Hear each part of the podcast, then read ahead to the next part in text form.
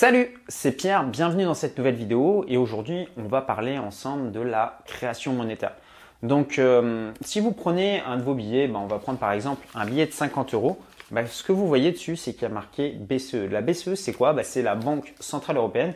Donc c'est cette banque-là qui imprime nos fameux euros. Donc il faut savoir que avant, on avait, euh, si vous êtes français, vous aviez la Banque Centrale Française qui émettait euh, sa propre monnaie. Et ce qui se passait, c'est avant l'euro, bah, chaque pays euh, pouvait comme ça imprimer des billets. Donc c'était le cas, euh, voilà, il y, a eu, il y a eu un cas par exemple en France où on imprimait beaucoup de billets, il y avait beaucoup d'inflation. C'était l'époque où il y avait des placements à 10%. Et c'est un peu ce qui est en train de reproduire en ce moment la Banque Centrale Européenne. Elle appelle ça donc des quantitative easing ou de l'assouplissement monétaire. C'est-à-dire qu'ils injectent énormément de liquidités dans l'économie, ce qui fait que si vous bah, vous épargnez un bout de papier qui est vulgairement imprimé sur une imprimante Epson. Alors évidemment, c'est pas imprimé sur.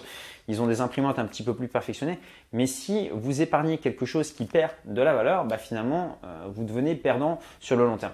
Donc ce qu'il faut bien comprendre, c'est voilà, on va revenir un petit peu dans le passé. Pourquoi est-ce qu'on a des billets aujourd'hui entre nos mains? Avant, en fait, vous aviez le dollar et le dollar dessus, c'était au standard or, c'est-à-dire qu'avec un dollar, vous pouviez aller à la banque et récupérer votre or.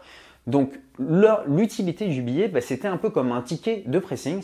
Vous, vous mettiez votre costume au pressing, on vous donnait un ticket et derrière, hop, vous pouviez aller chercher votre, costume. Bah, ce qui s'est passé, c'est que bah, les banquiers se sont aperçus que les gens venaient déposer leur or, mais le demandaient euh, assez rarement. Et plutôt que d'aller euh, faire des transactions en pièces d'or entre eux, ce qu'ils faisaient, c'est qu'ils s'échangeaient euh, les billets pour aller chercher l'or. Et donc finalement ils se sont dit bah ce qu'on va faire c'est qu'on va décorréler un petit peu, on va c'était tentant pour eux donc ils ont commencé à imprimer plus de billets que ce qu'ils n'avaient d'or. Et à un moment donné euh, en 1971 bah, carrément l'argent a été complètement euh, décorrélé de l'or, ça s'est passé en fait aux États-Unis, bah, les États-Unis ont dit bah nous clairement euh, on ne peut plus vous donner contre vos dollars de l'or, donc du coup on décorrèle tout ça, débrouillez-vous avec ça. Et on est passé sur une monnaie qui s'appelle une monnaie euh, fiduciaire. Et ça a été un petit peu à cette période que bah, commencé euh, les crises financières et que, commencé, que les États en fait ont commencé euh, à s'endetter, bah, tout simplement puisque la monnaie ne reposait plus sur rien. Souvent, j'entends des phrases du type voilà, le prix, la valeur de ma maison augmenté ou la valeur de l'or baisse, l'or monte, l'or descend. En fait, je ne crois pas trop que la valeur des maisons ou de l'or monte ou descende en réalité, la, valeur, elle reste stable, sauf euh, voilà, dans des cas particuliers où il y a une crise économique euh, dans, telle ou telle ville. Par contre, ce qui fluctue, c'est le nombre de billets pour acheter la maison ou c'est le nombre de billets pour acheter la pièce d'or. Donc attention à pas confondre les deux. La monnaie fiduciaire, elle, elle peut varier en fonction de l'injection euh, de monnaie, mais ce n'est pas forcément le cas des actifs. Donc moi, je recommande plutôt euh, d'investir euh, son argent, de ne pas trop rester liquide. Donc ça peut être intéressant d'être liquide quand on veut avoir un peu de cash pour faire une bonne affaire, mettre un apport.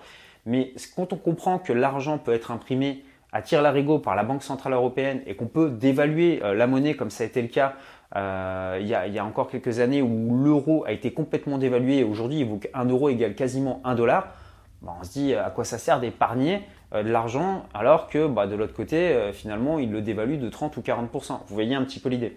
Donc, vous pouvez garder un petit peu de liquidité, mais moi, ce que je recommande, bah, c'est plutôt d'utiliser le crédit. Le crédit, pourquoi? Si derrière vous empruntez à crédit et qu'il y a de l'inflation qui est créée sur la monnaie, finalement, ça vous revient moins cher de rembourser euh, vos, mensualités. L'autre chose que je vous recommande, c'est d'être géodiversifié. J'en ai déjà parlé sur la chaîne YouTube.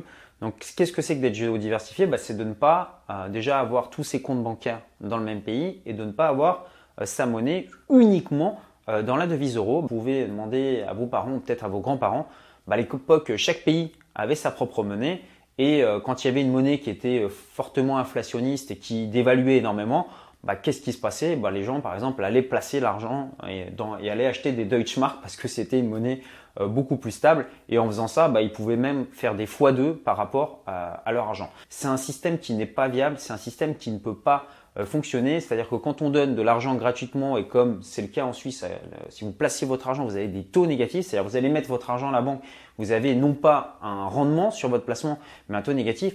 Épargner aujourd'hui, ça paraît complètement fou. Enfin, enfin, je veux dire, épargner pour s'enrichir, ça ne sert à rien. Donc vous pouvez continuer à épargner, comme je vous disais, pour avoir un fonds de sécurité ou vous pouvez continuer à épargner bah, pour vous constituer un apport pour ensuite utiliser les effets de levier, par exemple comme le crédit immobilier.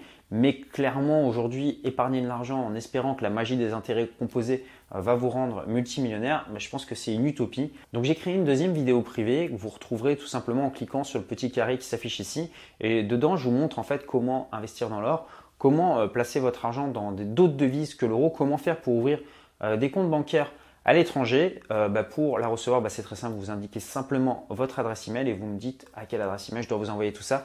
Je vous retrouve tout de suite de l'autre côté. À tout de suite, ciao ciao.